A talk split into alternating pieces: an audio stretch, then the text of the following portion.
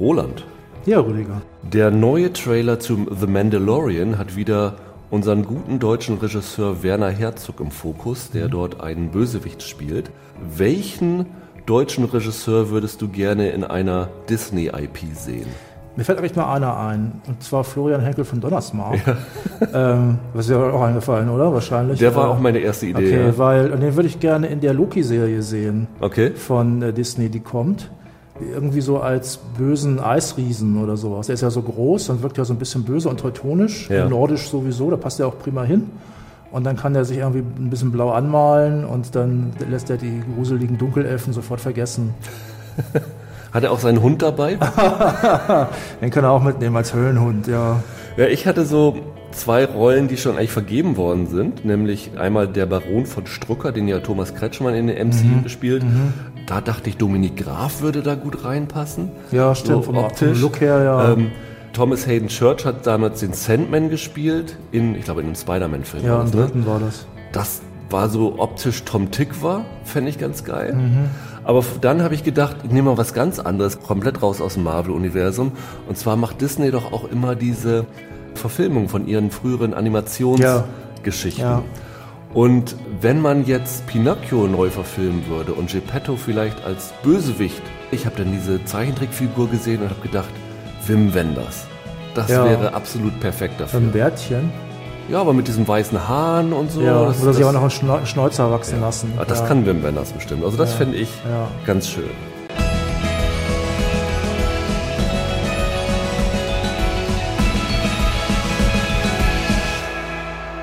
Herzlich willkommen zu einer neuen Folge von Serienweise. Mein Name ist Rüdiger Meier und bei mir sind heute Andreas Baumgart. Hallo. Und Roland Kruse. Hallo.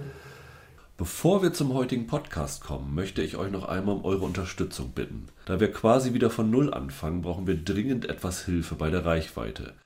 Wenn ihr uns abonniert bei iTunes, Deezer, Spotify und den meisten anderen Podcatchern, positive Bewertungen hinterlasst, gerade bei iTunes, und uns bei Twitter unter Serienpodcast folgt, können wir vielleicht auch all die anderen Hörer erreichen, die den Wechsel noch nicht mitbekommen haben und unsere Diskussionen vermissen. So wie zum Beispiel heute über Watchmen. Eine Serie, die gerade Andreas und Roland sehr am Herzen liegt, weil sie was mit der Vorlage verbinden. Die HBO-Serie, die bereits in den USA seit 20. Oktober läuft, aber bei uns tatsächlich erst am 4. November bei Sky gestartet ist. Eine Fortsetzung des Comics, der Graphic Novel von Alan Moore und Dave Gibbons, die ja verfilmt worden ist von Zack Snyder 2009 als Kinofilm, mhm. der den Comic aber leicht abgeändert hat, besonders was das Ende ja. angeht. Die Serie basiert aber tatsächlich auf dem Comic. Ja, also, das war eine ähm, große Überraschung, als wir es geguckt haben. Also für Leute, also für mich war es erstmal eine große Überraschung, dass es eine Fortsetzung ist. Ja. Weil ich war lange davon ausgegangen, dass äh, es der, der Comic es eigentlich hergegeben hätte, es nochmal seriell anzugehen, ja, weil er so hochkomplex ist. Das und das auch, ist ja auch eine Miniserie ja. im Comic von zwölf Bänden und zwölf Heften. Ich hätte es mir auch gewünscht und da kommen wir auch nochmal später zu. Deswegen hatte ich am Anfang ziemliche Startschwierigkeiten. Aber ich war echt baff. Ich fand es super cool, aber ich, war, ich dachte echt, sie lassen es auf dem Film basieren. Ja. Aber ich fand das dachte, cool, der geht echt, der Lindelof, der Verrückte, der geht echt davon aus, ist ja von Damon Lindelof, mhm. kommen wir gleich noch zu, der geht echt davon aus, dass Leute den Comic lesen. Ja. Ja. ja. Verrückt, oder? ja, es ist vor allen Dingen verrückt, dass so ein Comic-Nerd dann sowas, so ein Projekt stemmen ja, darf. Ne? Ja. Aber es ist insofern ganz interessant, Alan Moore, der ist ja so, so ein sehr grantelig, kann man glaube ich ja. sagen. Ne? Also der also, hat, hat glaube ich bis jetzt jede Adaption seiner Comics verteufelt, also ja, von ist, From Hell über Watchmen. Er nimmt sie gar nicht mehr wahr. Ja. Also für Leute, die es jetzt wirklich nicht wissen, Moore ist so einer, der das gilt so als der beste Comic-Schreiber überhaupt. Und das ist halt so ein granteliger Brite mit einem riesigen Bart, außer wie Rübezahl. Und diese Geschichte ist mit dieser Verfilmung so ein bisschen komplexer. Es ist also so, er war immer schon im Clinch mit der Comic-Industrie, weil sie musste halt Rechte abgeben. Die Rechte ja, liegen zum Beispiel auch bei DC. Ne, von, also bei Warner. Bei, äh, mhm. äh, genau, bei Warner jetzt. Da sind auch solche Sachen passiert, dass es zum Beispiel diese, diese super grottige Adaption von seinem guten Comic, Liga der außergewöhnlichen Gentlemen mhm. gibt. Und ähm, das ist jetzt so ein Paradebeispiel. Es gibt auch viele andere, ich erzähle jetzt auch nur das wo es dann so war, dass der Film diese Vorlage so stark verändert hat, so stark verdummt hat, dass da ein Autor angekommen ist, der gesagt hat, ich habe hier ein Buch geschrieben, das heißt Cast of Characters, das ist irgendwie so ein Roman oder so. Und der Film entspricht diesem Buch. Ja. Und er ist Alan Moore vorgeladen worden vor Gericht und musste aussagen, musste sagen, hier, was hast du denn da geschrieben? Du hast das Buch getroffen. Und dann hat er gesagt, Moment mal, hallo, hallo, das hat mein Kollege hat mit dem gar nichts zu tun. Ja. Und dann hat Moore gesagt, ihr könnt mich mal, mal gerne haben. Ja. Und da hat er mal gesagt, ähm, also er ist auch ein bisschen schwierig, der Mann. Ne? Teilweise versteht man ihn aber auch. Er hat dann gesagt, ich will damit nichts mehr zu tun haben. Er kriegt mal nicht auch kein Geld dafür mehr, keine Tantiemen, glaube ich. Also damals weiß ich noch, als der Film von Zack Snyder kam, mit dem Drehbuch soll er aber zufrieden gewesen sein, aber er fand es nicht notwendig. Also da, da hat er dazu was gesagt? Ich also ich meine mal, ich hätte mal vor Jahren mal gelesen, dass er die, Vor die Drehbuchvorlage passabel fand, ja. zumindest aber es völlig überflüssig fand, ist letztendlich ja. das nochmal, weil er meint, die, die Kunstform der Graphic Novel, das zu übertragen ja, im Film sei. Okay. Aber man, wir sind uns ja auch alle einig, dass der Zack Snyder-Film zumindest halbwegs dem Werk getreu wird. Ne? Also, ja, das stimmt. Der, ist halt, der hat halt diese Zack Snyder-Macken und mhm. ist halt aufgeblasen ja. und zu brutal und alles. Aber also ich habe damals nur gelesen, dass, dass nur immer wieder aufgefordert wurde, er soll sich doch mal mit Zack Snyder treffen, mit dem reden und, hat, und er hat immer gesagt, nö, mache ich nicht. Aber wohingegen From Hell einfach auch nicht gut war oder so. Naja gut, der Film, ich den Film ganz man gut, kann den Film gucken, man kann, der hat mit dem Comic eigentlich nicht wahnsinnig viel zu tun, muss man was sagen. Ich, ja. ich fand es auf jeden Fall ganz interessant. Lindelof ist ja natürlich im Vorfeld darauf angesprochen worden, ob Alan Moore, was der dazu mhm. sagt. Und ja. Lindelof hat irgendwie ganz cool, wie ich finde, gesagt, Alan Moore ist ja auch so einer, der sich nichts sagen lässt, der unangepasst ist. nach dem Motto, legt euch gehackt in mhm. blumigeren Worten. Und dann hat er gesagt, ja, da sage ich auch nur, leg dich gehackt, Alan Moore. Ich mache das jetzt so, wie ich das für richtig empfinde. Ja. Ist auch okay, wenn man es so macht, wie er es gemacht man hat. Man muss ja auch sagen, dass es ist wirklich auch ein sehr eigenständiges Werk geworden, diese Serie. Also ja. es ist inspiriert, das merkt man, aber da kommen wir ja später noch drauf. Es ist eine sehr eigenständige Geschichte. Also es ist tatsächlich es ist interessant, also DC, weil es halt ein Longseller ist, dieser mhm. Comic, der verkauft sich immer noch ganz gut, war damals auch ein Hit. Hat er ja noch ordentlich versucht, die Kuh zu melken. Ja. Und es gibt dann ja noch dann Prequels zu der Geschichte. Die, ähm, der bekannteste Zeichner, der dabei war, war Darwin Cook, ist leider schon verstorben. Die waren extrem umstritten, gab es viel, viel, gab's viel Zoff wegen, ähm, sind auch so durchwachsen, auch nicht, auch nicht nötig vor allem. Den Minuteman habe ich mal gelesen. Minuteman ist halt genau über die, Der ist ganz hübsch. Der ist ganz hübsch, der ist von, ja. der ist von Cook, meine ich. Ach so, genau, das ja. ich, ja. Und dann gab es halt noch Doomsday Clock. Watchmen spielt ja in der Parallelwelt, wo es Superhelden gibt. Und dann haben ja. sie gesagt, oh toll, das verbinden wir dann mit der Parallelwelt, wo es auch Superhelden gibt, nämlich der von Superman und Batman. Mhm. Das ist sogar ganz gut geschrieben. Ich habe es übrigens nicht gelesen, aber es gilt wirklich allgemein als wirklich ganz gut. Vom anderen natürlich nicht von Moore. Also Prequels sind auch nicht von Moore, natürlich. Aber das ist halt alles ein bisschen überflüssig. Kann man auch sagen, die gelten hier nicht als Kanon. Genau, das, ein, das, Einzige, das ist ja was, alles nicht mit drin. Genau, das Einzige, was äh, Damon ja. Lindelof gesagt hat, ist, der Comic, der Original-Comic ja. ist für ihn eine heilige Schrift. Mhm. Alles, was dort passiert ist, ist auch ja. in der Vorgeschichte der Serie passiert. Und da wird auch jetzt nicht irgendwie nachträglich vieles umgedeutet. Nee. Aber alles, was in irgendwelchen anderen ja. Ablegern passiert ist, das, äh, ja. das akzeptiert es. Also es ist tatsächlich eine, auf eine Art eine sehr treue ja. ja, naja, fast schon Adaption. Es ist halt, er erzählt es halt weiter, aber es ist dann auch wieder, er adaptiert dann wirklich die Themen von mhm. Moore. Ja. Lass uns mal kurz für alle, die den Comic nicht kennen, so in wenigen Sätzen zusammenfassen, worum es geht. Also der Comic, der ist ja 1986 erschienen worden. Spielt aber 85 so. Ja, stimmt. Spielt 85, richtig, genau. Ja. Und spielt in einem alternativen mhm. USA, also in einer alternativen Welt. Zeitlinie, ja, ja. in denen unter anderem zum Beispiel Watergate nie stattgefunden hat. Ja, ähm, Woodward und Bernstein wurden doch vorher ermordet vom Comedian. Ja. und damit konnten sie Watergate nicht Also ich glaube, wir müssen, wir müssen es so rum erzählen. In dieser Welt gibt es halt einen richtigen Superhelden. Das ist halt Dr. Manhattan. Den werden viele kennen, selbst wenn sie den Film nicht gesehen haben oder den Comic nicht lesen. Das ist dieser blau, große Blaue, der gerne nackt rumläuft. Ähm, Im Film gespielt von Billy Crudup. Das ist halt äh, John Osterman. Der ist bei einem Experiment ist der zerlegt worden in seine Atome und hat sich aber wieder zusammengesetzt und ist dann als quasi gottähnliches Wesen mhm. zurückgekehrt. Kann auch, durch die, kann auch durch die Zeit sehen und so weiter, in die Zukunft sehen. Im Comic gibt es da auch eine extra, einen extra Trick, warum man dann nicht erkennt, was da an Schurke plant. Gleichzeitig gibt es in der Welt aber auch sowieso noch diese Vigilanten, also es gibt so, so kostümierte Abenteurer, so, ja. so, Typen. Die sind damals von dem ersten Superman-Comic, der tatsächlich ja. in dem ja, Universum auch existiert, genau. inspiriert worden, genau. selber das Gesetz in die eigene Hand genau. zu nehmen.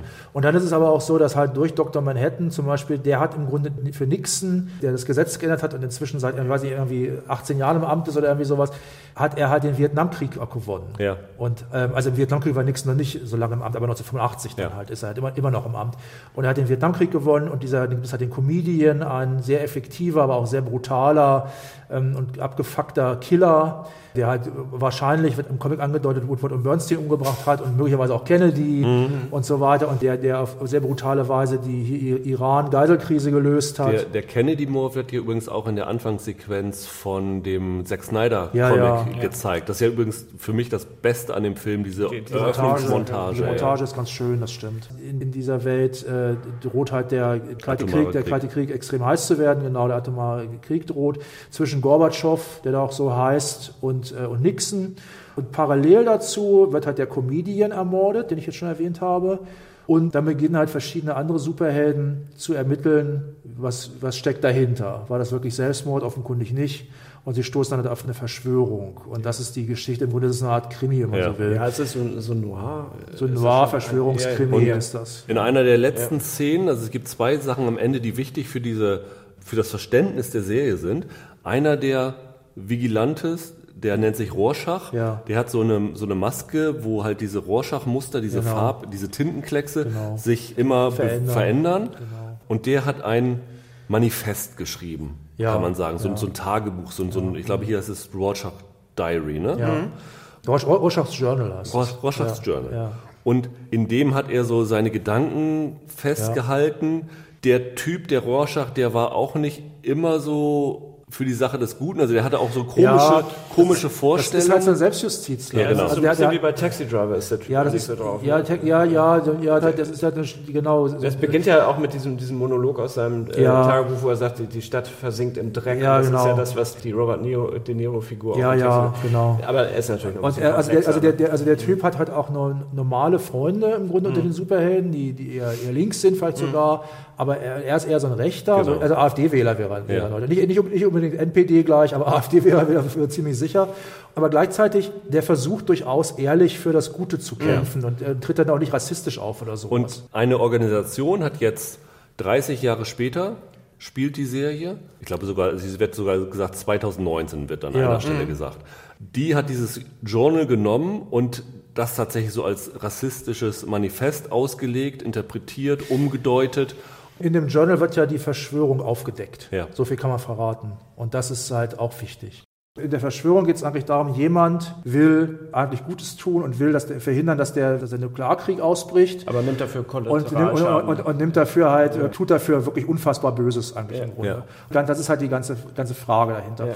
Und, ähm, Dieses unfassbare Böse hat, so viel kann man verraten, mit Tintenfischen zu tun. Ja, das kann man verraten. Und das erklärt auch, warum gleich in der ersten Folge der Serie es kleine Tintenfische ja, vom Himmel ja, regnet und alle ja. irgendwie, das gibt's dann halt so wie eine Sturmflutsirene, genau. ähm, Der Himmel halt verdunkelt sich, alle bleiben im Auto, alle halten genau. an. Genau. Mhm. Und es ist so, dass im Film ist das Ende ja abgeändert worden, weil es hieß, das ist zu comichaft, mhm. kann man sagen. Aus heute, also damals habe ich es unterschrieben, heute würde ich sagen, nee, das Comicende war eigentlich besser, mhm. mit all seiner Palphaftigkeit, weil es war ja bewusst so seltsam. Mhm. Und es sollte die Leute, also die Idee von diesem, ich nenne ihn jetzt mal eigentlich positiv gesinnten Schurken, war ja wirklich, die Leute sollten geschockt sein. Das sollte was völlig anderes sein, was da passiert. Und im Film ist es dann einfach nur so eine, eher so eine, wie so eine Politverschwörung so ein ja. bisschen. Und das ist ein bisschen zu wenig dann letztlich. Ja, und ja. Nixon ist mittlerweile nicht mehr im Amt, sondern ist abgelöst worden von Robert Redford, was auch tatsächlich mhm. der Schauspieler Robert Redford ist, was sicherlich eine Anspielung darauf ist, dass äh, kurz nach Nixon mit einem Zwischenspiel von Ford und Jimmy Carter dann ja Ronald Reagan ja. ins Amt gekommen ist. Gleiche, gleiche Initialen, ebenfalls Schauspieler. Äh, also der wird sicherlich mhm. äh, was damit zusammenhängen. Weil ist tatsächlich im Comic angedeutet. Ich habe nochmal geguckt. Ähm, da gibt es eine Stelle, ganz am Ende, wo es tatsächlich heißt, irgendwie AAA, also RR, ja. to run for president oder so. Und da okay. ist da so ein Bild von so einem blonden Typen, also Ronald Reagan ist offenbar nicht gemeint. Ja. Äh, es steht, es, Robert, Robert Redford konnte ich da jetzt nicht lesen, aber ich wusste, dass damals in Amerika alle das RR, so wie BB für Brigitte ja. Bardot oder MM für Mary Monroe steht, für Robert Redford, das gibt's, wird tatsächlich an so einem Zeitungsstand mal Aber gezeigt. auch der Präsident ist längst über den normalen über ja. die normale Amtszeit eines Präsidenten ja. hinaus. Ich glaube, seit 1992 oder so wird, es gibt mal so ein Bild hinten, da kann man so, konnte ich es in dem Screener sehr unscharf erkennen. Ich glaube, ja. steht 92 bis heute. Also bei Nixon war es ja so, glaube ich, dass das schon die fünfte Amtszeit ja, ja Und die hatte Redford sicherlich auch. Mhm. Und in den Comics war es ja so, dass sich diese Bösewichte oder auch diese, die, die, die diese Superhelden vermummt ja, haben. Ja. Da gab es ja dann einen sogenannten Keen Act, der hat das verboten. Und in der Serie ist es jetzt so, dass die Polizisten alle eine Vermummung tragen, weil sie Angst davon, davor haben, dass wenn sie identifiziert werden, dass halt diese neuen Anhänger dieses Rorschach-Journals, diese Seventh Calvary, sie dann töten würde. Ja. Weil es ist tatsächlich schon vorgekommen, dass es tatsächlich so konzertierte Maßnahmen gab, um Polizisten umzubringen. Also es gab eine sogenannte die White Night, hieß ja. das, vor sieben Jahren, glaube ich, vorher ist es passiert. Da haben halt diese rechten haben in Rorschach-Masken, haben Polizisten zu Hause angegriffen und ja. getötet. Aber man kann sagen, die sind so in der nach direkten Nachfolge des Ku Klux Klan, kann man so sagen. Ja, ja. Und darum tragen die Polizisten jetzt Masken. Und das ist tatsächlich eins der Hauptthemen von Watchmen, ist halt der Aufstieg von White Nationalism. Mhm. Ja offensiv natürlich geht das an, was gerade in den USA unter Trump passiert, dass halt Leute, die so eher so am Rand waren, sich mittlerweile aufgerufen sehen, ja. ihre Meinung ganz offen nach außen zu tragen und auch Übergriffe zu machen. Und äh, das kritisiert die Serie auf ihre Art und Weise schon sehr extrem. Was Weil auch sie ja einen irreweiten Bogen ja. fasst, ne? also historisch, das wirklich historisch aufarbeitet, mhm. also nicht jetzt im Hier und Jetzt startet, sondern es beginnt ja 1900, es, wann war das, 1920? Oder? Es gab ein, äh, es nannte sich Tulsa Massacre oder ja. auch es nannte sich Black Wall Street 1921. Ja. 1921. Dort wurde in äh, Tulsa in Oklahoma ein von Afroamerikanern bevölkertes Stadtviertel. Green, Greenwood. Genau, der Greenwood District. Wo, das war die vermögendste genau. afroamerikanische genau, Gemeinde. Ja, ja. Ne, genau, wo halt äh, dann ein Riesenaufstand gab, auch von der Polizei unterstützt, wo die, wo die Schwarzen ausgelöscht worden und Ja, also 300 und Tote. Es hat tatsächlich viele Jahrzehnte gedauert, bis die US-Regierung ja. das tatsächlich öffentlich ich weiß nicht, kritisiert, aber verurteilt hat. Mhm. Das wird dann in, in, der Serie jetzt gezeigt und ich dachte erst, dass erst das wäre eine Erfindung für die, das wäre eine Parallele, das, das ja. mit dem Flugzeug zum Beispiel, da, ja. war ja ein Flugzeugbeteiligung an den Angriffen ja. auf die schwarzen Doppeldecker, das ist ja real, das ist ja wirklich so passiert. Ne? Ja, das fand ich auf jeden Fall, also im Nachhinein, am Anfang habe ich es gar nicht richtig kapiert, warum er so weit äh, ausholt, aber umso mehr Folgen man sieht, umso mehr Kraft bekommt das genau. auch. Aber genau 1921 habe ich mir auch nur genau. geht und das los. Das ist insofern auch wichtig, weil die Serie selber spielt halt in Oklahoma, in Tulsa. Da ist der Hauptschauplatz dieser, mhm. dieser Serie. Und das ist auch sehr bewusst gewählt. Ich glaube, der, der Comic war der nicht in New York? Ja. Der war in New York die ganze ja. Zeit. Ne? Ja. Und ich glaube, Lindelof, der früher Lost gemacht hat, hat gesagt, er hat jetzt genug davon, dass jede Serie entweder Los Angeles oder New York zeigt. Oder Atlanta. oder Atlanta. Er wollte jetzt irgendwas so mal in dem vernachlässigten Flyover States, ja. kann man sagen, ja. äh, zeigen. Und hat deswegen Oklahoma genommen. Und das ist so der Hintergrund, den er am Anfang in den ersten 10, 15 Minuten erzählt. Und dann wird so ein bisschen weiter erzählt, wie das mit dem Rassismus weitergegangen ist. Mhm. In der Police Force von Tulsa gibt es übrigens viele Afroamerikaner.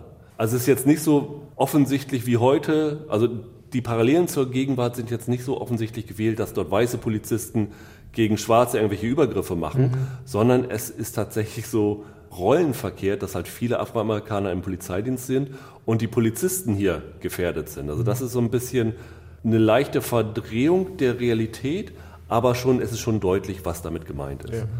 Und ich fand es von der ersten Szene an großartig. Können wir jetzt dazu kommen, wie wir es jetzt fanden. Also ich für mich, ich bin hier, glaube ich, derjenige, der den Comic am wenigsten kennt, der sich dann wirklich parallel zum Gucken der Serie in den Comic reingegoogelt hat, was da passiert ist, um das alles zu verstehen.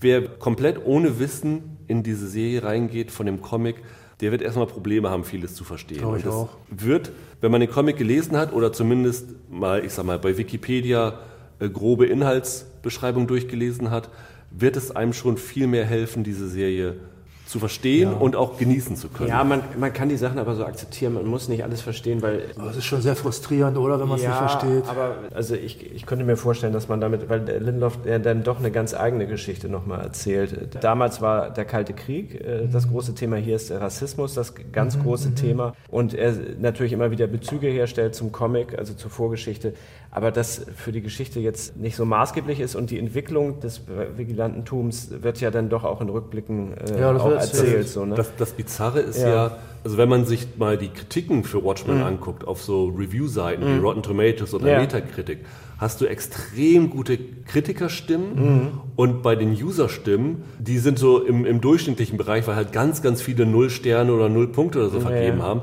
weil die sich halt angegriffen fühlen, dass Lindelof diesen White Nationalism ja. Ähm, aufgreift. Und dann sind da wirklich so Stimmen, die sagen, das ist nicht mein Watchman, hier einfach White Nationalism reinzumachen, das hat ja überhaupt nichts mehr mit dem Comic zu tun, wo ich aber nur sagen muss, der Comic ist in den 80ern entstanden mhm. und hat das aufgenommen, mhm. was gerade genau, aktuell ich, ja. wichtig war, nämlich der Kalte Krieg, ja. was daraus resultieren könnte.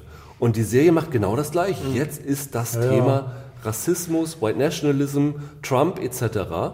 Und das ist gerade das, was in den USA wirklich brennt und wo wirklich so ein, so ein Pulverfass ist, das jederzeit ja. explodieren Also das könnte. muss man dem Lindloff auch wirklich hoch anrechnen, dass er was mit Relevanz gemamt ja. hat. Weil ich war ja zuerst, wie gesagt, der Verfechter. Ich hätte mir gerne nochmal ein Remake des Films als Serie... Mhm. Äh, aber das wäre dann einfach nur so ein Kunst, es wäre nichts Relevantes gewesen, ja. weil der Kalte ja. Krieg ist kein Thema mehr. Okay. Es wäre sicher, es hätte was Tolles werden können, ja. auch optisch. Aber äh, Lindorf ist da wirklich einen Schritt weiter gegangen und man merkte auch, dass er, wenn er sowas machen wollte, er hätte wahrscheinlich auch andere Möglichkeiten gehabt. Also ich bezweifle auch, dass Leute, die jetzt da rumstenkern, dass die an dem Comic wirklich viel Freude haben. Ja. ja Weil ich meine, mein Moore ist ein Linker. Ja, das und, ist äh, und, und also von Moore gab es ja immer schon die Klage, dass diese Rorschach-Figur, das ist eigentlich so die, naja, eigentlich schon so die populärste Figur aus, aus Watchmen. Also Dr. Manhattan ist vielleicht noch ein bisschen, vielleicht noch ein bisschen bekannter, weil er so anders aussieht. Aber das Ding ist ja gewesen, also Rorschach, das wird ziemlich schnell klar, hat den ersten Seiten, der hat einen Schuss weg, der hat, der hat eine Macke, auch wenn er sich wirklich bemüht, Gutes zu tun. Das ist ja total aus der Rand und Band geraten, diese, diese Figur von dem. Die fanden dann einfach alle im Grunde letztlich cool. Aber diese Figur war von, von Moore niemals als wirklich coole Figur in dem Sinne. Das ist ein Typ, der, der bedauernswert ist auf eine Art auch einfach. Lindelof wird das natürlich auch gewusst haben. Und das ist halt wirklich interessant und klasse, dass er gerade diese Figur nimmt und sagt, ja, die Alt-Right-Leute, die können vielleicht mit dem alten Comic gar nichts anfangen, aber diese Rorschach-Figur, zumal er ja dann noch Kontakt stand. Ja, und vor allen Dingen die Ideologie oder die ja, Ideologie, die sie meinen, aus ja, diesem Journal rauslesen genau. zu können. Und er hat ja, er hat ja immer diesen New Frontiers Man hm. gelesen, ja. also so ein rechtes Magazin, hm. so ein, so ein Hinter-Magazin, Verschwörungstheoretiker auch. Und das ist natürlich super, dass das gerade diese, dieses Thema aufkommt. Das würde, würde Moore auch gefallen. Und in der Serie geht es ja darum, dass wie gesagt, diese White Nationalists, die Polizisten angreifen, aber auch halt Afroamerikaner ja. angreifen. Die von Regina King gespielte Detective Angela Arber, mhm. die gehört halt auch zu den Polizisten, die sich dann halt maskieren. Also man kann fast sagen, Streifenpolizisten haben alle so einen gelben Schal ja. halt übers Gesicht gezogen und die klassischen Detectives, also Mordkommission, was auch, was auch immer, die halt aus diesem Streifendienst raus sind, die haben alle individuelle Verkleidung. Ja. Und sie ist als, nennt sich so Sister Knight, hat so einen mhm. schwarzen Umhang. Wie so eine Nonne, die so ein bisschen aus. Ja, stimmt, sie sieht ja. ein bisschen wie eine Nonne aus. Und der folgen wir in dieser Serie in ja. erster Linie. Sie ist der ja. Protagonist der Serie. Sie versucht herauszufinden, wer hinter dieser Seventh Cavalry steht und wird dabei unterstützt vom Polizeichef, der gespielt wird von Don Johnson, der übrigens der einzige Polizist ist, der keine Maskierung trägt, ja. der wirklich äh, so ganz normal mhm. rumläuft. Ja, weil er öffentliche Auftritte hat und den kennt eh jeder. Ne? Genau. Also, ja. Und dazu gibt es halt noch ein paar andere. Also Tim Blake Nelson spielt einen Polizisten namens Wade, der den Spitznamen Looking Glass hat, der so eine Silberfolienhaube ja, hat. Der ist auch super. Der extrem gut darin ist, herauszufinden, ob jemand mhm. die Wahrheit sagt oder lügt. Und das in so einem kesselförmigen Verhörraum macht, wo so ganz viele Videomonitore ja. sind.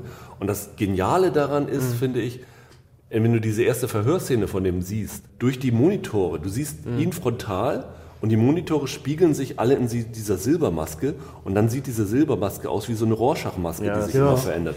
Ein, ein toller, toller Effekt. Der spricht so einen ganz starken äh, Südstaaten-Akzent, ja. das ist total super. Und das sind so die, die wichtigsten Polizeifiguren und die versuchen halt dahinter zu kommen. Dann geschieht noch äh, relativ schnell ein Mord, der diese Geschichte nochmal in eine ganz andere mhm. Richtung mhm. bringt. Mhm. Sehr entscheidend ist noch dabei, die Figur muss man auch erwähnen, ein Mann im Rollstuhl, ein älterer Afroamerikaner mhm. im Rollstuhl namens Will, der gespielt wird von Louis Gossett Jr. Man muss jetzt noch zu ein der, Offizier und Gentleman. Ein Offizier und Gentleman. Zu der, zu der Silbermaske sagen, dass die tatsächlich auch eine Funktion hat, nicht nur ein cooler Look ist. Genau, aber die Funktion kommt, kann man, das kommt kann man später, dann kommt dann später noch. Und dann gibt es noch, kommt ein paar Folgen später, eine Polizistin, eine FBI-Agentin dazu, in diesem Fall, ja. namens Agent Blake, gespielt von Jean Smart, die man, ich glaube, als Präsidentenfrau aus 24 bei, kennt. Bei Legion war sie auch bei Legion dabei. war sie auch dabei. Mhm. Und ganz wichtig ist noch Jeremy Irons, der losgelöst von der eigentlichen ja. Geschichte und also wir haben jetzt sechs Folgen gesehen von den neun ja, Folgen, die es gibt. Also wir konnten auch noch Und äh, wir können auch nicht sagen, wie diese Geschichte mit dem Rest der Geschichte ja. zusammenhängt. Also wir, weil es nach diesen sechs Folgen nur noch drei weitere Folgen gibt, sind wir sehr gespannt, wie sie ja. das ja. zusammen Wobei ich glaube, Damon Lindelof hat gesagt, dass das tatsächlich auch ein bisschen isoliert zu betrachten ist. Also ich mhm. weiß gar nicht, ob er das jetzt ja, dann noch zusammen. Das würde wiederum auch zum Comic passen, wo es ja auch so viele Subplots gibt, die gar nicht so direkt mit der Geschichte zu tun aber haben. Die, zusammengefügt ist dann schon alles. Naja, aber die Geschichte mit dem Floß und dem Schiffbrüchigen. Na gut, das ist, ein, das ist halt ein, das Ja, ich weiß, aber das wird so eine, das ist eine Parallelgeschichte, die so erzählt wird. Und wenn Lindloff jetzt auch sowas machen würde, dass er parallel noch Sachen äh, erzählt, ja.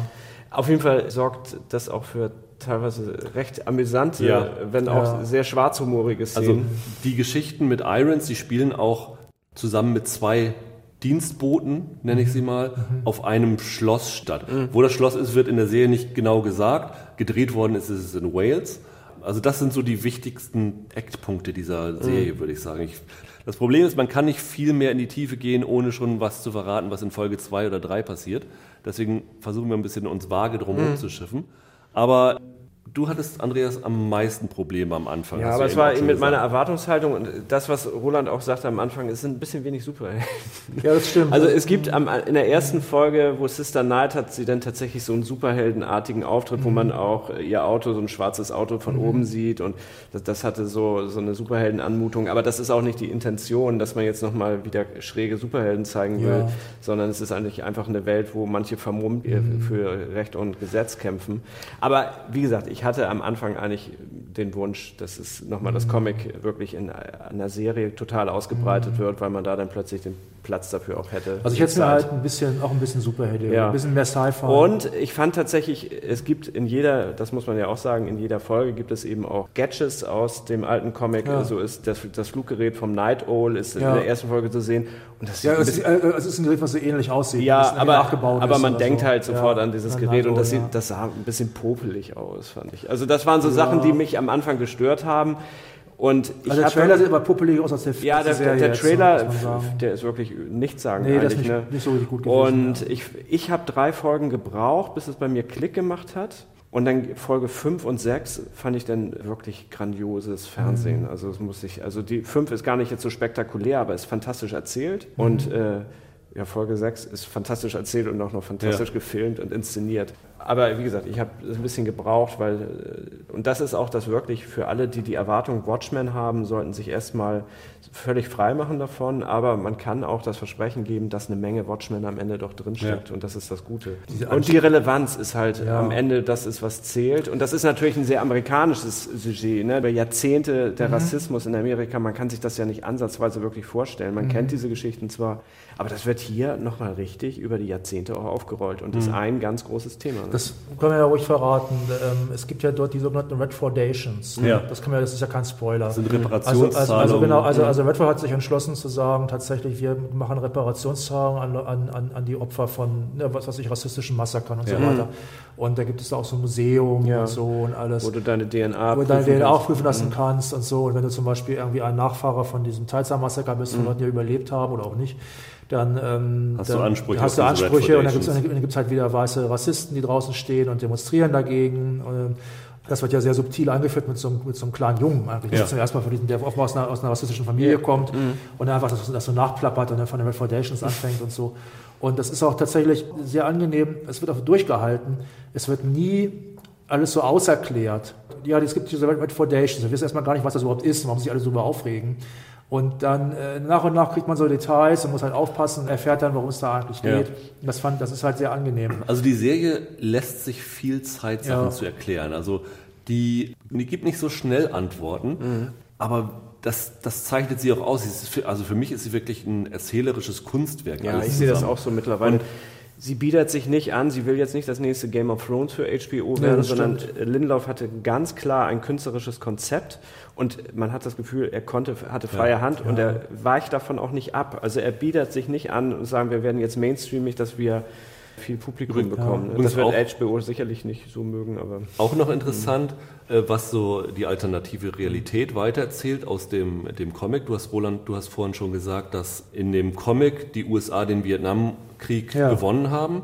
Hier ist ja Vietnam als Bundesstaat ja, eingegliedert worden in den USA. Die US-Flagge sieht auch anders aus. Die hat jetzt, also die Stars and Stripes gibt es ja immer noch. Das ist ja, weiß ja jeder, Rot und Weiß ist für die 13 Gründungsstaaten der USA.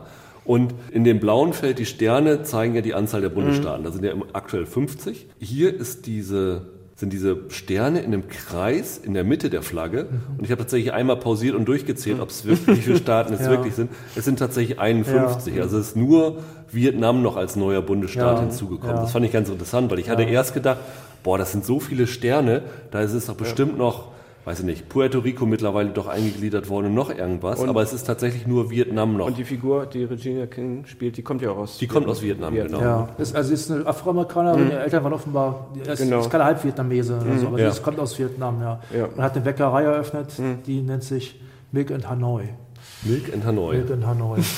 es gibt übrigens, weil gerade bei Namen sind, äh, wenn man den Comic kennt, gibt es so viele manchmal banale, manchmal auch super äh, gescheite Anspielungen auf die. Also, auf den, also nur mal ein Beispiel, es gibt dann irgendwann, irgendwann erwähnt dann eine Figur, ich weiß gar nicht mehr welche, einen Film namens äh, Pale Horse. Ja. Und das ist offenbar die in dieser Parallelwelt die Version von Schindlers Liste. Ja, also ja, Spielberg genau. hat einen Film, hat einen Film genau. gemacht und der heißt aber Pale Horse und der ist über diesen diese, diese Megakatastrophe, die da in New York passiert genau, ist. Genau, wo dann auch gesagt wird, ein Mädchen im roten Kleid genau, läuft durch diesen mhm, Schwarz-Weiß-Film. Genau, genau. Also und Pale Horse wiederum, das ist halt, ähm, wer den, wer den, ich habe immer gewartet, wann kommt, ich, ich habe tatsächlich wirklich darauf gewartet, wann kommt denn mal Pale Horse irgendwie, wird das erwähnt, weil im Comic ist es so, dass ähm, die Leute warten darauf, dass ein Konzert beginnt von einer Band namens Pale okay. Horse. Und das sieht man immer, Pale mhm. Horse. Und ähm, interessanterweise übrigens auch noch, ich habe hab gestern noch mal reingeguckt in den Comic, die als Vorband spielt eine, eine Band namens, heißt im Original auch so Kristallnacht. Ja, ja. Und Christa, das ist natürlich wiederum Bezug, denn wenn man so will, es ist vielleicht ein bisschen zu weit, aber das ist, äh, ich weiß nicht, ob Lindorf das wirklich bewusst gemacht hat. Das hat natürlich wieder einen Bezug zu, zu, zu Pogromen und, mhm. und, und, zu Nazis und Holocaust. Äh, also zu Schindlers Liste auch wiederum ja. ist da ein mhm. Bezug mhm. irgendwo da. Und das wird dann immer wieder gesagt, wir warten draußen auch so junge Punks und so, die warten darauf, dass sie zu einem Konzert gehen können und dann, ja, und dann passiert da was völlig anderes als das Konzert. Was die Serie auch extrem gut macht, ist, wie sie die Comic-Vorgeschichte also ich sag mal, eine schlechte Serie würde sozusagen das finde ich, was Zack Snyder ja auch beim Film gemacht hat. Das, was im Comic passiert ist, sozusagen als Prolog in die mhm. Serie einfügen. Am Anfang das und das ist passiert und jetzt geht's weiter. Ja. Wie Lindelof diese Vorgeschichte oder Elemente aus dem Comic immer wieder so ganz ja, ja. punktuell einstreut, finde ich total meisterhaft. Also es gibt zum Beispiel als ein Erzählmechanismus, es gibt einen großen TV-Film, der, ich glaube in der zweiten Folge Premiere feiert. Und dieser TV-Film erzählt halt die Geschichte der Minutemen. Ja. Das sind die ersten Superhelden, ja. die in den 30ern, 40ern, wie gesagt, im Nachklapp von dem Superman-Comic mhm, aufgetaucht sind, die in dem Comic, also in dem Watchmen-Comic, werden die auch so punktuell ja, erwähnt. erwähnt ne? Und das nutzt Lindelof, um die Geschichte des Comics so ein bisschen zu expandieren. Also diese Minutemen nimmt er hier in dem Film und der Film ist auch eine bewusste Überzeichnung von dem Ganzen. Also wirklich so TV-Film-Niveau, wo alles total übertrieben dargestellt wird. Ich hatte kurz mal überlegt, ob Lindelof damit auch den Zack Snyder-Film irgendwie kritisieren also die, wollte. Die, die, die, die Anmutung ist tatsächlich sehr ähnlich. Ja. Also so mit eingefrorener Action, wo dann die Glasscheiben in der Luft ja, stehen ja. bleiben und so. Mhm. Das kann soll tatsächlich sein, dass das so ist. Dass er sagt, hier, guck mal, dieser doofe TV-Film, das ist so, so sehen doofe diese ja. die Comic. Und das kann sein. Und also für diese Minutemen, ich finde, die spielen eine überraschend große Rolle, hier, weil das immer wieder aufgegriffen wird und da tatsächlich auch es Enthüllungen gibt, die man so nicht aus, dem, aus der Graphic Novel nee. lesen konnte. Nee. Und wo ich mir tatsächlich auch vorstellen könnte, dass da teilweise Fans des Comics vielleicht nicht glücklich sind. Ja, ja aber man muss ja sagen, die Minuteman-Sache ist, dass sich da vieles erklärt, auch aus der Vergangenheit. Also das können wir jetzt nicht weiter spoilern, aber das wird auch nochmal ein großes Thema da. Ja. Also für mich muss ich sagen, ist Watchmen vielleicht die beste Serie des Jahres. Da, ich, ich bin da, das ist eigentlich erstaunlich, weil du würdest so eigentlich erwarten, dass Leute, die den Comics, mhm. die die Comics gut fanden und, und, durchgelesen haben, geliebt haben, dass die eher dazu stehen würden. Ich bin einer, der den Comic halt nur ansatzweise kennt, auch überhaupt keinen Bezug zu dem Comic hat. Aber ich finde, der Schwierigkeitsgrad, den Lindelof hatte, weil ja. es gerade diese riesen Fangemeinde gibt Und das Ganze weiter zu erzählen und auch trotzdem zeitgemäß zu machen, der ist so hoch, wie, glaube ich, bei keiner anderen Serie, die ich in diesem Jahr gesehen habe. Und mhm. so sehr ich Fleabag liebe, so sehr ich Tschernobyl super fand, fand ich, war die, der Anspruch oder die Voraussetzung, diese Serie zu, einem, zu einer guten Serie zu machen, viel, viel leichter als jetzt hier bei, bei Watchmen. Und mhm. ich finde, die Geschichte, die Lindelof hier erzählt, zumindest über die sechsten Folgen, die hat Hand und Fuß. Mhm. Die ist, wie Andreas schon gesagt hat, zeitlich relevant und in dem Sinne dann auch treu zum Comic. Aber was ich auch finde, ist, die Inszenierung ist sensationell. Ich habe, glaube ich, keine Serie in letzter Zeit gesehen, die A so gut aussieht und B aber auch so stilsicher verschiedene Erzählmechanismen bemüht. Also wir haben ja schon am Anfang gesagt, es geht ja mit diesem Tulsa Massacre los. Ja. Das ist so ein, ich habe es dann immer Framing Device, also mhm. so eine Klammerhandlung ja. genannt.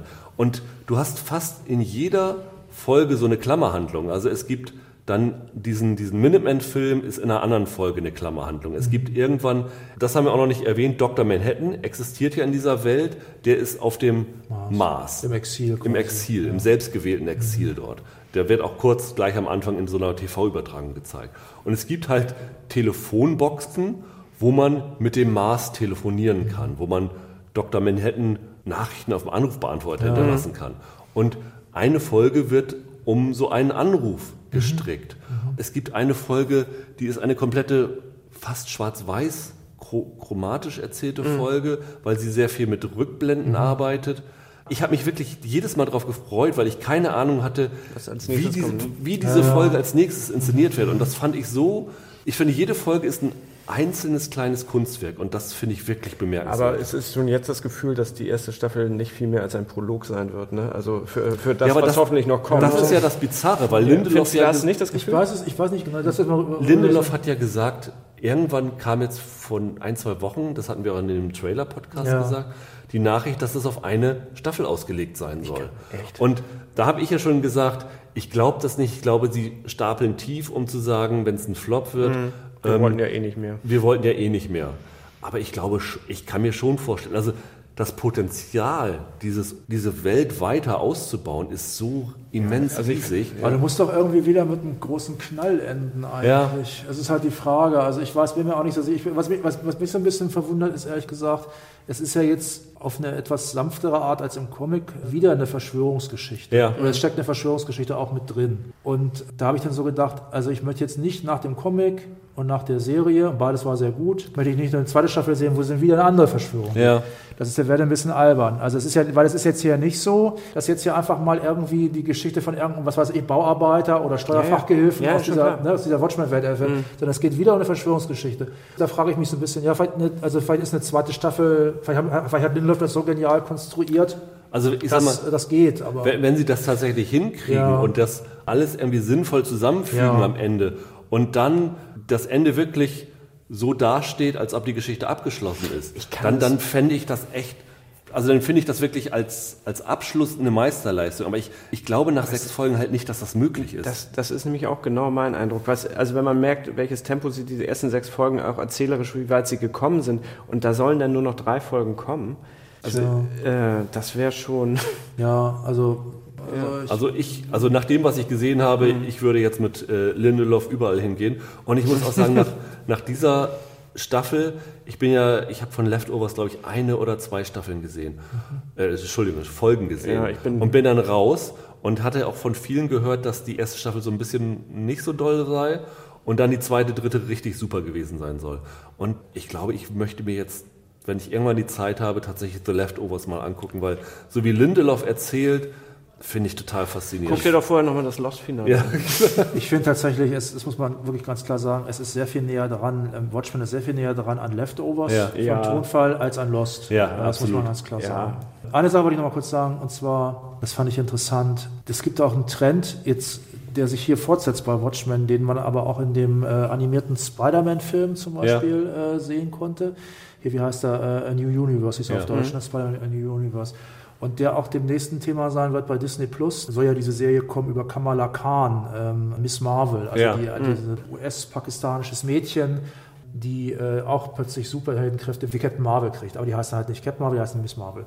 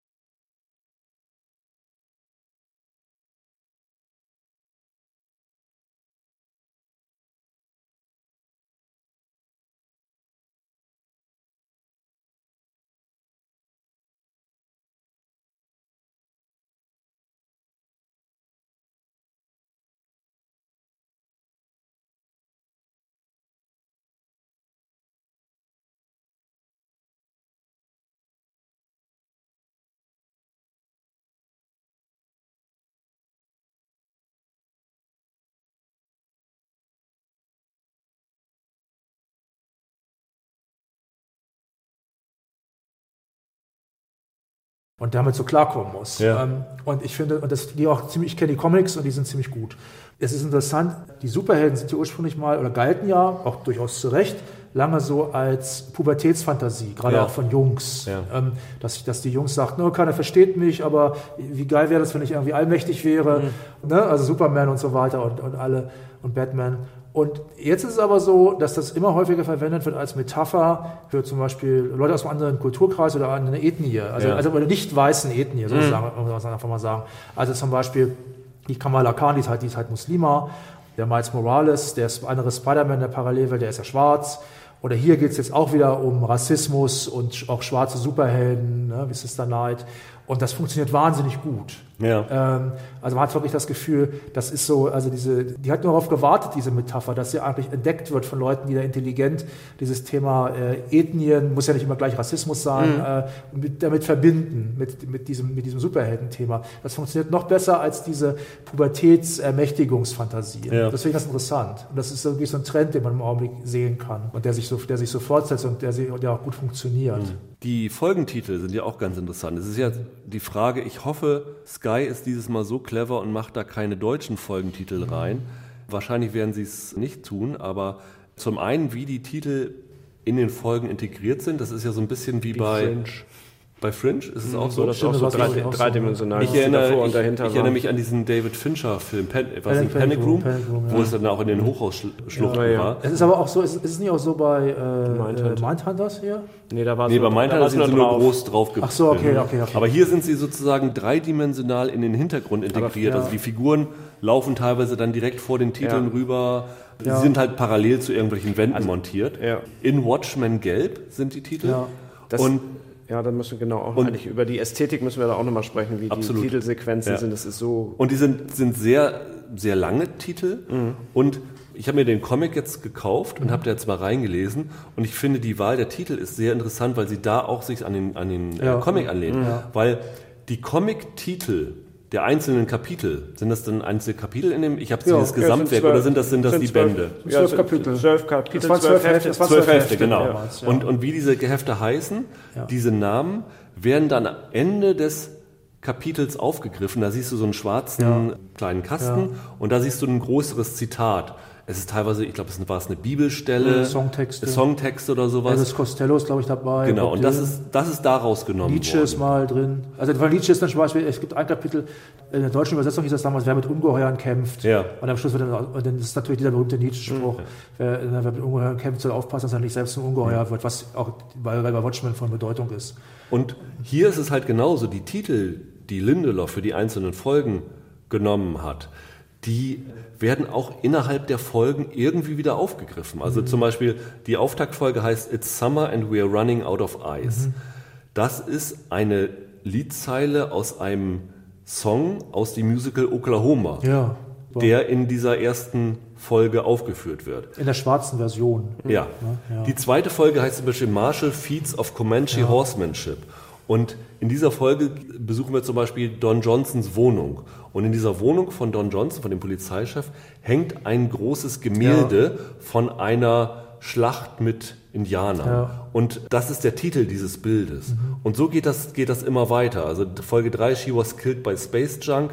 Da hat eine Person, gleich am Anfang legt sie ein Musikstück aus von einer Band namens Divo. Ja. Dort kommt das drinne vor. Und das geht immer so weiter. Also die größte Suchaktion war in der Folge, ich glaube Folge 4 ist das If you don't like my story, write your own. Das ist ein Zitat von einem Autor namens Chinua Achebe. Das ist wohl ein äh, sehr bekannter afrikanischer. Autor. Und der Ehemann von der Polizistin, von der Regina King, liest dort mhm. eine Schriftensammlung von diesem Chinua Achebe mhm. in, dieser, mhm. in dieser Folge. Und das finde ich total clever, weil A, musst du ein bisschen suchen und B, ist es dann trotzdem auch so ein, so eine, so ein Rückgriff wieder ja, auf den ja, Comic. Das finde ich total, ja, total cool. Mhm. Und genauso die, die Titelsequenzen. Also Watchmen, wer den Comic mal vor sich gesehen hat, das hat ja in so richtig großen Lettern, in so richtig prägnanten Gelb ist das ja. Und das greift. Das Smiley-Gelb halt. Ne? Das Smiley-Gelb, mhm. genau. Und das greift die Folge halt auch, die, die Folgen auch jeweils wieder auf, wenn dieses Watchmen eingeblendet wird sind diese Titel nicht immer gleich, ja. sondern sie sind immer ein bisschen verändert und wie diese Titel eingeblendet werden, hat dann auch zu tun mit dieser, der Szene, die als nächstes kommt. Vielleicht das Einfachste ist, weil es nicht, nicht wirklich was mit, der, mit dem Rest der Folge zu tun hat. Es gibt eine Folge, da siehst du dieses Watchmen in Gelb und dann siehst du unten, wie so Eigelb verläuft. Und danach geht dies über in so einem Verkaufsstand, wo halt Eier verkauft ja, werden. Ja. Und das wird halt immer wieder gemacht. Und ich finde, dass solche kleinen Szenen zeugen von so einem enorm Selbstbewusstsein, den das Lindelof in der Inszenierung hat. Ja, und vor auch so eine Stilsicherheit. Ja, es ist eine Stilsicherheit. Es wirkt nicht gewollt, sondern es wirkt wahnsinnig stilsicher. Ja.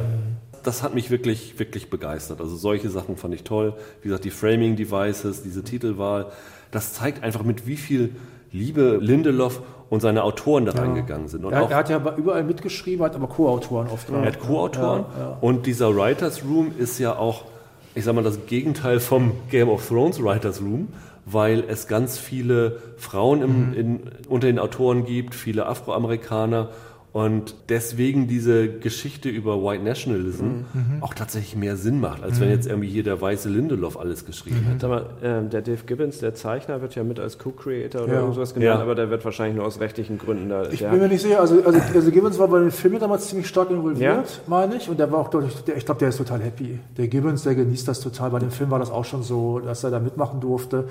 Ich glaube, der, der, der, wird da als Consultant dabei ja, gewesen sein. Ich, das weiß ich gar nicht. Ich glaube halt, eigentlich, normalerweise hätten sie dann geschrieben, based on characters by Alan Moore und Dave Gibbons. Ja, aber das kommt, das kommt aber ja. Alan Moore ist doch nicht erwähnt, nee, oder? Alan Moore ist nicht erwähnt, weil er das nicht will. Aber genau. das ist halt total absurd. Das ist halt so eine Leerstelle. Wer ja. das weiß, merkt das halt. Mhm. Oder wer es nicht weiß, merkt das im Grunde auch, dass irgendwas fehlt. Am Schluss wird da eingeblendet, irgendwie based on the graphic novel co-created by ja. Dave Gibbons, was natürlich richtig ist. Mhm. Aber du denkst mal, ja, wer ist denn der, wer ist denn der Co-Creator? das ist natürlich Alan Moore. Das, deswegen weiß ich nicht, ob Gibbons tatsächlich da großen Einfluss hatte oder ob das einfach so dieses Normales basiert darauf. Also musst du die Leute nennen und teilweise auch einen Producer-Credit geben. Ja. Aber ich glaube nicht, dass der da groß involviert ist. Also bei, äh, bei, bei dem Film hat er tatsächlich ein bisschen Promo gemacht, meine ich damals ja. auch und war mhm. ganz happy damit. Und ähm, ich glaube, dass der da so ein bisschen mitgemacht hat. Ja. Also, und äh, ich frage mich übrigens, also Andreas und ich, wir haben ja so ein bisschen bemängelt, dass die Serie so ein bisschen jetzt nicht so wahnsinnig teuer aussieht, nach richtig ja. großer, großer Sci-Fi. Und ich frage mich, ob das nicht vielleicht, ob der Lindelof nicht gesagt hat, ich mache jetzt hier keinen riesen Aufstand, äh, und dann werde ich aber auch in Ruhe gelassen von HBO. Kann ich wirklich machen, was ich will? Ich gebe ja nicht so wahnsinnig viel Geld aus. Wenn ich doppelt, ja, aber so billig war das auch nicht. Billig ist nicht. Billig aber, ist aber nicht, manchmal aber da, wo man es äh, jetzt heutzutage gewohnt ist, ist ja. die Serie, sieht sie nicht also, so also, also zum, aus. Also ne? zum Vergleich, The, The Tick oder The, ja. Boy, The, Boys sehen deutlich teurer und Superhelden. Also ich muss sagen, Findest man, du? Man, nein, aber man muss sagen, da wo, wo man Spektakel erwartet, äh, liefert die Serie kein Spektakel. Ja, also, und das ist man aber heutzutage ja. durch die ganzen Marvel-Geschichten ja. mittlerweile gewohnt. Ne? Aber, aber ehrlich gesagt, wenn ich mir dieses Anfangsmassaker, dieses, dieses ja, Talsa-Massaker. Das, das, ist ziemlich teuer. Das ja. ist ziemlich teuer. Und auch Folge 6. Und, und auch Folge 5. Ja, also das ist in der Inszenierung extrem. Ja, aber, aber, eine, aber eine Serie, die für mich zum Beispiel aussieht wie eine, äh, wenn man sagen würde, ich nehme jetzt einen richtigen Superhelden-Comic und wie sieht der, wie sieht der, wie sieht das aus, umgesetzt aus? Also im Kino-Style mhm. wäre das zum Beispiel so. Ja, das war tatsächlich, was mich am Anfang auch, aber am Ende dachte ich eigentlich, äh, sehe ich das auch so, ich bin ganz froh, dass es so das ist. Das war weil, wahrscheinlich die richtige Entscheidung. Weil es geht mir so, dass ich die Marvel-Sachen eigentlich auch nicht mehr sehen kann. Also es ist immer die Frage von Style und Oder Substance. diese DC-Serien. Ja. Noch, noch schlimmer. Ja, aber genau. die DC-Serien haben das Problem, die, also, oder sowas, sowas wie Black Lightning war auch eine DC-Serie. Ja. Ne? Die wollen halt dann Effekte zeigen, haben aber, aber, aber, haben, aber nicht das Geld, das sieht scheiße aus. Und das ist natürlich ein, das ist natürlich ein Problem. Aber es hat mich am Anfang, wie gesagt, äh, hatte ich auch einen anderen Look erwartet. Aber man muss immer mit der Erwartungshaltung echt vorsichtig sein. Aber man kommt rein und am Ende stimmt das Künstlerische, äh, ist das rund. Also ich bin, bin sehr gespannt, wie das jetzt in den USA aufgenommen wird. Also es sind ja bisher zwei, zwei Folgen, wo es mhm. zumindest die, die Einschaltquoten schon gibt. Die erste Folge war, meine ich, äh, für HBO der größte Erfolg seit, was hatten sie? Also auf, war auf jeden Fall relativ gut von den Zuschauern her und die zweite Folge hat kaum Zuschauer verloren. Okay. Ich finde, das war ja auch der Eindruck mm. bei euch. Mm. Die erste Folge ist relativ schwer zum Reinkommen. Mm. A, denke ich mal für Leute, die vielleicht die Serie nicht verstehen, weil sie den Comic nicht kennen. Oder B, für Leute wie, wie Andreas, der den Comic kennt und sagt, das ist nicht das, was ich erwartet mir vielleicht habe. so ganz mhm. erwartet habe. Und mhm. dafür ist die Zuschauerzahl relativ konstant. Ich könnte mir schon vorstellen, dass das so ein Sleeper-Hit für HBO werden könnte. Also ja, ich glaube, Roland und ich hatten ja so ein bisschen Angst, dass es wie The Deuce wird, ne? Also großartiges Fernsehen, aber The Deuce ist eine tolle Serie. Ja, ne? also, aber, aber für ja, HBO ja, überhaupt kein Kassenhit. Das stimmt, das äh, stimmt. Es ist, glaube ich, es ist tatsächlich ein bisschen größer als The Deuce wahrscheinlich. Ja. Also, ich, also, ich, also ich weiß aus meiner, na, ich nenne es jetzt mal Filterblase, dass das bei den US-Nerds, denen ich so folge oder so und Podcasts, dass das da schon ein ziemliches Thema ist. Mhm und ähm, halt bei Kritikern ja auch sehr gut ankommt. Hm. Beste digitale Debüt seit Westworld, das war es hm, bei, okay. bei HBO. Okay. Und wir haben ja eben schon drüber geredet, mich würde es wirklich wundern, wenn es keine zweite Staffel geben würde, weil das ist, allein die, die Kritiken in den USA, sie sind wirklich so, so gut, also sie sind wirklich jetzt ja. nicht nur positiv, sind teilweise überschwänglich mhm. positiv, also die decken sich da mit meinem Eindruck. Und HBO ist ja auch nicht nur in so einem Quotenwettstreit, sondern sind ja auch, in, auch ne? in, mit Netflix und Amazon mhm. in so einem Wettstreit um Emmys, TV-Preise, ja, ja. Renommee und Sachen über das, was die Leute reden. Und ich glaube schon, dass, dass so eine Serie wie, wie Watchmen A, viele Chancen auf Preise hat und B, wirklich jetzt, das wird jetzt bis Mitte Dezember noch laufen schon so den popkulturellen Dialog prägen wird in den USA. Ja, das, das, das glaube ich. Also und, Preise bin ich mir gar nicht so sicher, aber popkultureller Dialog glaube ich auch. Und ja. allein deswegen kann ich mir nicht vorstellen, also es sei denn, Lindelof sagt, nee, sorry, ich wollte nur diese eine Geschichte erzählen, das ist für mich jetzt abgeschlossen, dann, dann ist gut, weil ich nicht glaube, dass, dass sie die Chutzpe haben, zu sagen, hier, Zack Snyder, willst du die zweite Staffel machen oder, oder irgendwer anders? Sondern das Watchmen-Projekt steht und fällt mit Lindelof, da bin ich mir ja, jetzt ja, ganz sicher. Ja. Aber wenn, wenn sagt, Lindelof sagt, nö, ich habe noch Ideen, wie es weitergeht, kann ich mir nicht vorstellen, dass HBO also sagt, ich, nee, ich glaube das nach wie vor, dass deine These am Anfang, dass man den Ball erstmal ein bisschen flacher hält, weil es natürlich auch echt äh, ein Risiko, so, ein, so ein Projekt zu stemmen dass man sich nicht da die Blöße geben wollte von und, Anfang. Und gerade jetzt, wo HBO das nächste Game of Thrones Spin-off abgesägt hat, dass sie ja eigentlich 2020 so als großes mhm. Projekt launchen wollten, die brauchen irgendwas, was wo die Leute drüber reden und da ist Watchmen prädestiniert ja. für. Ja. Aber ich glaube trotzdem, also es ist so, in den USA wird dafür drüber geredet, aber ich glaube, also zum Beispiel auch in Deutschland, ey, das, ist, das überfordert die Leute. Ja, es ist natürlich. Also, also die meisten Leute. Durch diese Rassendynamik und, und Graphic Novels ist ja. bei uns ja eh schon ein bisschen ein Problem. Also es ist nichts, was sich beim deutschen Zuschauer erstmal aufdrängt, das nee. anzugucken. Aber ich kann wirklich nur jedem empfehlen, guckt da rein. Ja, also das ja. ist wirklich lohnt. Und wenn ihr da reingeguckt habt, holt euch auch die Graphic Novel. Also das ja. Ding kostet 20 Euro in einer ganz tollen Ausgabe. Also das kann man. Panini ist, glaube ich, auch noch neu übersetzt, irgendwann Ja, sie haben es ne? einmal übersetzt nochmal. Es gibt auch eine, in den USA gibt es, glaube ich, ich weiß nicht, ob es die noch gibt, es gibt auch mal eine Annotated, mhm. wo so nochmal die ganzen Sachen erklärt werden und mhm. so. Wir haben gar nicht über den berühmten Smiley gesagt. So ja, das berühmte, cool. können wir noch ganz kurz machen, so, weil es auch äh, Zeit wie subtil das gemacht ist. Es gibt ja diesen, also das berühmteste Symbol von Watchmen, das werden viele auch schon mal gesehen haben, ist ja dieser Smiley, wo, wo Blut dran klebt. Ja. Und ähm, es wird ja im Comic kommt es ganz am Anfang und ganz am Ende. Der Comic ist ja sowieso so, so mehr oder weniger symmetrisch aufgebaut. Mhm. Ne? Und das, darum Was auch fast zu den Folgen passt, weil ja. ja auch mit so einer Klammer erzählst. Ja, die meisten. stimmt, stimmt. Das ist ja auch schon wieder hat auch so einen gewissen, naja, bringt auch so ein bisschen den Humor rüber, bei, trotz dieser ernsten Themen ne, in ja. der Serie, dass denn da irgendwie äh, Eidotter in eine man sieht eine. Schale von unten, eine Glasschale, und da werden Eidotter reinge, äh, Regina King da reingleiten, sie ist ja Bäckerin, wie ich schon erwähnt mhm. habe, also und Superheldin und, und Detective, ich kann eigentlich alles. Und, und dann, und in einem Ei ist halt so, so ein Blutspritzer, so ein Blut, Blutfaden in dem, mhm. und das ist halt in der Smile, das, das ist wirklich eine Sekunde höchstens, glaube ich, mhm. wenn man das, glaube ich, sieht. Und das ist halt sehr subtil gemacht. Und in jeder Folge gibt es dann irgendwie so eine Anspielung auf diesen Smile. Ja, ja, in der ersten Folge, die endet auch mit einer. Ja, stimmt, in der ersten mit zwei, ja. stimmt. Aber sehr subtil und schön gemacht und ja. Eine Sache müssen wir noch erwähnen, ich würde noch gerne Links sagen. Und zwar ja, ähm, HBO bietet eine, Seite, eine Webseite ein, ich werde das mhm. auch in die Shownotes packen. Das nennt sich PTpedia. PT ist, glaube ich, einer der FBI-Agenten, der dort mhm. auftritt. Und in dieser PTpedia werden zu jeder Folge äh, Hintergrundinfos eingestellt, die so ein bisschen interessant sind, um die Serie zu verstehen und vielleicht auch so die, ja. die, die, die Zeit zwischen Comic und äh, Serie zu, zu überbrücken. Aber es ist gleichzeitig auch ein Stilelement, was Moore ja auch schon ja, verwendet genau. hat, weil ja. jeder, jeder der zwölf Hefte hatte auch immer so einen romanhaften Anhang. Ja, ja das, das, war, das waren, aus, das waren, also waren gefakte, ja, genau. Ne? also es war zum Beispiel ein Auszug aus einer Autobiografie von einem alten Superhelden. Genau. Und, äh, oder, Haft, oder irgendwie von Rorschach waren das irgendwelche von der Polizei, ja. ne? Polizeiakten. Aber so. genau dieses Stilelement nimmt er da auch nochmal auf. Genau. Und da findet man zum Beispiel zur ersten Folge einen Hintergrund, das sicherlich interessant ist, so ein, so ein Memo, das nennt sich The Computer and You. Da wird zum Beispiel gesagt, dass sie jetzt erst wieder Computer, die ersten wieder in der, im Polizeidienst einführen, weil äh, technische Sachen aufgrund der Ereignisse in dem Comic mhm. äh, verboten sind. Und das erklärt zum Beispiel auch, warum, da fragt man sich erstmal, wenn, wenn man die Serie guckt, wir sind jetzt im Jahr 2019, warum hat hier keiner Handys, warum ja, hat hier keiner Computer, was soll das? Das wird so ein bisschen erklärt. Es wird zum Beispiel äh, erklärt, die Anfangsszene der ersten Folge ist ja, findet in einem Kino statt, mhm. kurz vor dem Massaker, und da läuft ein Stummfilm ab über einen äh, Sheriff namens Bess Reeves. Und dieser Bess Reeves, Schwarzer, ein, ein schwarzer sagen. Sheriff, ja. das ist tatsächlich ein echter Sheriff gewesen, okay. früher, ein echter schwarzer Sheriff, der auch die Vorlage gewesen sein soll für The Lone Ranger. Das wusste ich gar nicht, dass das eine echte Figur war. Ja, ja. So. Und äh, das ist ganz interessant. Und dieser Film ist von ja. einem Oscar Michaud. Das ist ein relativ bekannter Regisseur, afroamerikanischer Regisseur von Stummfilmen. Und das wird dann hier so getan, als ob es ein, ein verschollenes Werk von ja, diesem ja. Oscar Michaud ist. Das ist natürlich auch eine Anspielung auf äh, Birth of a Nation. Ja. ja also wer jetzt, Black, wer jetzt hier Black Clansman zum Beispiel gesehen hat, das ist ja auch ein Dauerthema. Und es gibt ein, ein Memo zu dem äh, Rorschach Journal, wo erklärt wird, was da drin steht.